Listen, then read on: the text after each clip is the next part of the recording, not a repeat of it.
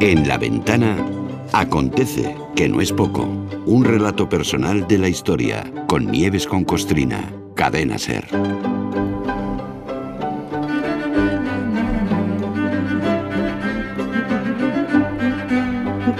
Hola Nieves, buenas tardes. Buenas tardes, Carlos. ¿Qué tal? Oye, ya sabes que mañana abriremos la ventana en un lugar muy especial y muy importante también, que es Lo el sé, lo Hospital 12 de Octubre en Madrid, que cumple 50 años. Y como es uno de los centros de, de referencia, pues eso nos va a permitir conocer historias, proyectos, chequear el estado de los hospitales y de la sanidad en general en España, que no está mal hacerlo.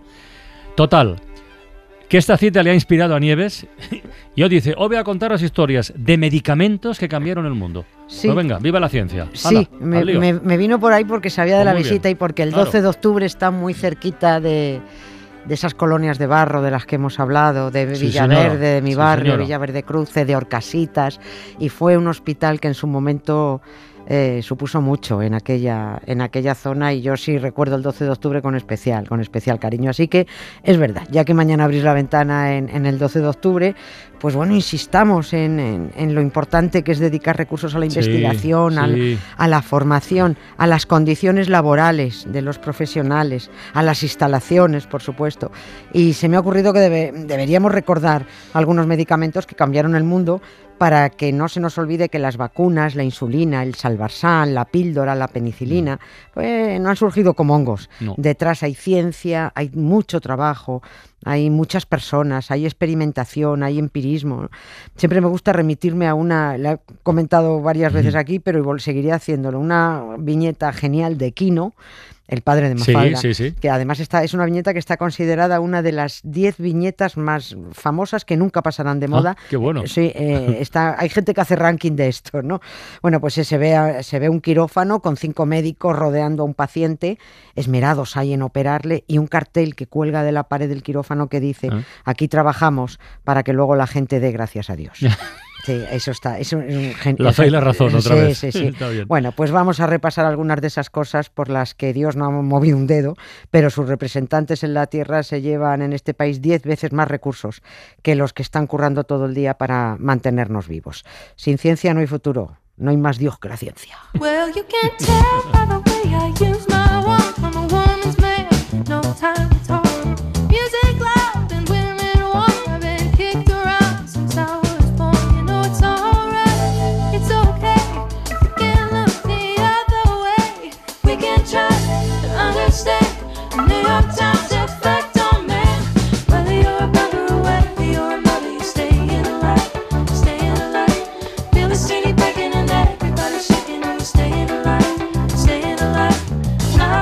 ver, que la lista es larga, ¿eh? Así que, em, medicamentos. ¿Por cuál empezamos? ¿El más antiguo, el más famoso, el más eficaz? De, vez? al- de algunos de ellos hemos hablado aquí alguna vez, por ahora de forma más extensa, y vamos a hacer un, un compendio de ellos. Vamos a empezar con el, pues con el más famoso y luego seguimos con el más antiguo que también tiene una doble, una doble cara. He dicho que vamos a hablar de medicamentos que cambiaron el mundo, pero eso no quiere decir que todos sean bondades. A ver, a ver. claro. A veces los cambios tienen dos caminos, para bien y para mal. Y aunque también he dicho que los medicamentos no surgieron como setas, porque tienen mucho trabajo Mm. detrás, hay uno que en realidad sí surgió como un hongo, por casualidad, porque el descubrimiento de la penicilina es también el mayor ejemplo de serendipia que se, Sí. que se menciona. Ya sabemos lo que es, es encontrarte algo inesperado, de chiripa, pero siendo lo suficientemente listo para detectar que, que lo has encontrado. Bueno, ¿no? para, para eso hay que saber, porque si los demás nos encontramos el, el hongo de la penicilina, lo tiramos directamente porque se ve mo, ahí dices, qué asco, fuera. Esto lo tiras directamente. adiós. Menos mal que no pasó por el laboratorio eh, una señora de la limpieza. Yo, como cuando le quitas al bote de tomate frito esa capa verde que cría en el frigo y la tiras, ¿no? Pues de ese, de ese moho verde asqueroso, el bacteriólogo escocés Alexander Fleming sacó oro. Fleming estaba harto de ver la cara solo de los microbios que criaba en su laboratorio, se tomó unas vacaciones y cuando regresó a finales de septiembre de 1928 resultó que en su ausencia un hongo Había estado creciendo en una placa de Petri, de esas así de cristalillo, que una placa que se quedó sin limpiar. Ese hongo había estado currando, cargándose las bacterias de la placa. Fleming llevaba años buscando dar con alguna sustancia bacteriana para combatir las infecciones, pero tuvo que volver de vacaciones para encontrarse un hongo que dijo, ¿qué pacha, Alex? Soy Penicillium notatum. Penicillium notatum. Penicillium notatum. Llevo unos días aquí solico cargándome a tus bacterias. Y tú no lo sabes, pero acabo de conseguirte el premio Nobel de Medicina. Yo que sé, es imposible calcular las vidas que salvó la, la penicilina. Así que yo que sé, viva el moho verde y asqueroso. You give me fever when you kiss me, fever when you hold me tight. Fever in the morning, fever all through the night. Everybody's got the fever, that is something you all know. Fever isn't such a new thing, fever started long ago. Bueno, una vez repasada la historia del hongo casual y Salvador, eh, ¿cuál, ¿cuál sería el medicamento que cambió el mundo para bien y para mal? Para bien y para mal. Ah, eh, el opio. El opio. Hemos hablado aquí también de él. Bueno. Es más antiguo que el hilo negro. Es un analgésico, alivia y reduce el dolor. Cuánto sufrimiento padeceríamos sin la morfina, ¿no? Por sí, ejemplo. sí. Pero claro, el opio también cambió el mundo para mal, porque si no se usa con fines terapéuticos, pues te deja listo. La verdad. El opio se extrae de la dormidera, que es una amapola muy mona, que guarda un juguillo blanco y lechoso. Esto luego, este juguillo luego se seca, se procesa y de ahí sale el opio. En Mesopotamia y en Egipto ya lo usaban como analgésico. En Persia se utilizó como anestésico. Romanos y griegos le daban un uso medicinal. Pero si querían tener una charla con algún dios, pues, pues también, también le, le- le- le- le pegaban al opio y hablaban con quien hiciera falta. Y en muchos otros lugares el opio servía a soldados y a ciudadanos para mitigar el miedo a la guerra, para evadirte. ¿no? Con el paso de los siglos, con el avance de la investigación, se fue descubriendo que todo lo que tuviera que ver con el opio, ya fuera en plan jarabe, en grajeas, como linimento o en enemas, pues ayudaba a los enfermos. No curaba nada, ¿eh? el opio no cura, solo aliviaba, Que no es poco. ya es bastante. Sí, sí. Ya, ya es mucho. Y también sirvió para ganar guerras, de eso hemos hablado aquí, de las famosas guerras del opio, provocadas por la mayor narcotraficante de, de- de la historia, la reina Victoria I de Inglaterra, que dejó a Pablo Escobar a la altura del betún. Tremenda ella. Ella utilizó, y sus generales, claro, utilizó el opio para doblegar a China Sí. porque se negaba a comerciar con Reino Unido. Y dija- dijeron los, los british, pues mira, si no os abrís a comerciar con nosotros, os vamos a dejar a todos los chinos drogados perdidos, fumados, anulados y arruinados. Porque los, los engancharon a la droga directamente. Así doblegaron los británicos a los chinos, convirtiéndolos en adictos. Así consiguieron rendir a China. Chicks were born to give you fever, be it Fahrenheit or centigrade, they give you fever. When you kiss them, fever, if you live, you learn. Fever, till you sizzle. What a lovely way to burn. Oye, si estamos haciendo lista, eh, tenemos que dedicar un apartado a las vacunas, que Ah. ocupan un lugar fundamental en este universo de los medicamentos, porque medicamento hay que recordar que no solo es el que cura o alivia, que estábamos comentando, sino también y sobre todo el que previene. El que previene. El que previene, ¿eh? Y fíjate, ayer les dieron el, el Nobel de, de Medicina, Sí. se conoció a dos personas que han sido fundamentales Sí, sí. en la vacuna de la COVID, que es el, el, el ARN. La ARN. ARN. Maravilloso, ¿no? Pues sí, no hace falta hablar de lo que ha supuesto la vacuna contra COVID, la del neumococo, la de la gripe, sarampión, varicela, Mm. Polio, viruela, el cólera. Que por cierto, que en, en la vacuna del cólera fue pionero Santiago Ramón y Cajal Sí. pero el mérito se lo llevaron después otros porque nadie se enteró de que un español ya había dado con el remedio para prevenir el cólera. Ah, porque es que escribió el informe en español, no en inglés.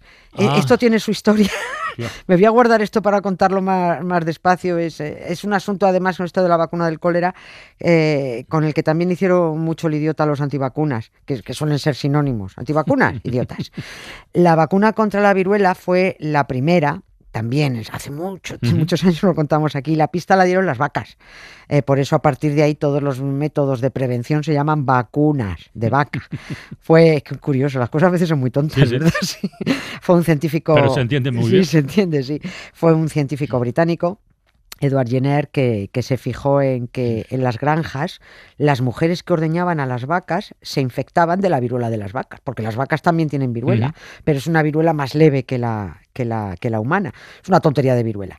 Y resulta que estas mujeres que se contagiaban de la viruela de las vacas quedaban inmunizadas ante la viruela humana. Cualquiera pillaba la enfermedad menos, menos las ordeñadoras. Eh, así que Jenner se dedicó a inocular el virus de la viruela vacuna en los humanos y con ello se inició el camino de la vacunación. Tampoco es que lo tuviera muy fácil el hombre eh, porque se le pusieron en contra. La principal enemiga del método, como siempre, la multinacional católica, que dijo que si se inoculaba la viruela de la vaca en los humanos acabarían mugiendo. Ay, que- Sí, Es que de verdad son, un gag, que- que de son, verdad, son ¿eh? muy tontos.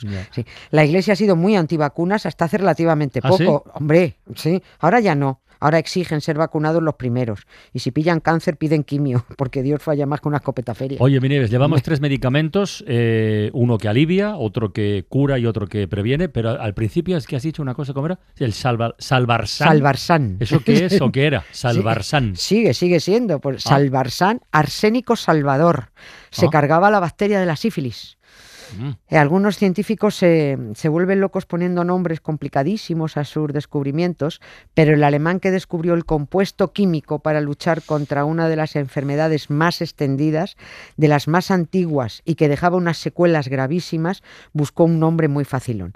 Paul Ehrlich, eh, se llamaba el médico, que usó por primera vez un compuesto químico contra la sífilis. Y el nombre que puso fue 606, 606 Mm. porque fue en el experimento 606 cuando llegó a donde quería llegar. Había realizado previamente 605 ensayos con compuestos a base de arsénico que durante años estuvo inyectando en roedores para ver si les curaba de, de la sífilis que, que previamente les había contagiado. Ver, la verdad es que fue una faena para los ratones porque Ya. pillaron sífilis sin conocer rata. Y esto, es una putada. En el ensayo 606 dio con la tecla y con ese nombre se quedó, 606. Luego se llamó Salvarsan, el, el primer medicamento con el que se inició la farmacoterapia moderna Ujú, en ujú. 1910. Por eso a su descubridor, a Paul Ehrlich, se le considera el padre de la quimioterapia, de la terapia química. Oye, que nos quedan todavía un par de minutos. eh, Por favor, que no se nos queden fuera de la lista la insulina y la píldora. Tremendo. La insulina y la Sí. píldora, que son dos de los logros, yo creo que más importantes, bueno, de la historia, del siglo XX seguro. Del siglo Del XX, siglo XX segurísimo. seguro. Dicen que sí, y eso, eso dicen los que, los que saben, que ningún otro medicamento como la insulina ha solucionado la vida a tantas personas en tan poco tiempo. De que se descubrió, es que fue, fue descubrirse muy rápido, muy rápido, ¿no? Solo se podía luchar contra la diabetes con, con dieta, y, y a los pobres enfermos es que los, los matabas de hambre. Cuando encima sufrir diabetes, eh, al parecer da mucha hambre, ¿no? Y de la píldora, bueno, de la píldora anticonceptiva, pues qué decir, eso no fue un medicamento, eso fue una, una absoluta revolución. Y encima de ser un medicamento revolucionario, surgió en los Mm. Revolucionarios sí, sí, años sí, sí, 60, sí. Lo, lo- lo tenía todo.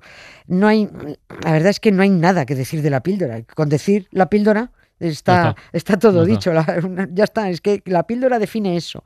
Eso sí, como todas las drogas, tiene efectos eh, secundarios. Y el Enovit, mm, que este es el nombre que se dio a este medicamento, Enovit, fue el primero que incluyó en el prospecto las advertencias sobre los posibles problemas Claro. asociados. Ahora es obligatorio que lo indiquen todos, ¿no? Que de- despliegas de una caja de aspirina siete folios de... te puedes tapar con ello. Es un género en sí mismo, Sí, los sí, prospectos. Sí, pero bueno, nadie leemos los efectos secundarios porque ni tenemos tiempo, ni tenemos vista para esas miniaturas, ni queremos que se nos quiten las ganas de tomarlos.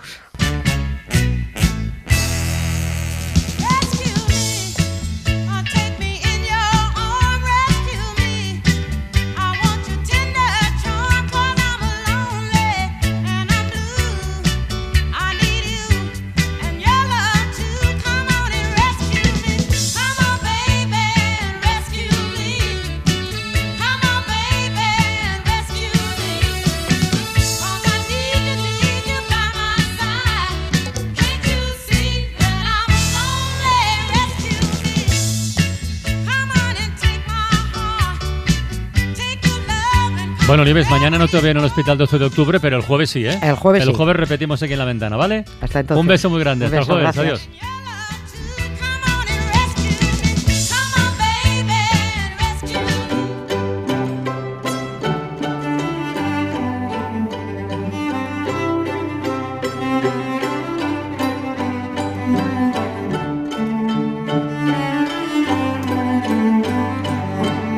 Para no perderte ningún episodio, síguenos en la aplicación o la web de la SER, Podium Podcast o tu plataforma de audio favorita.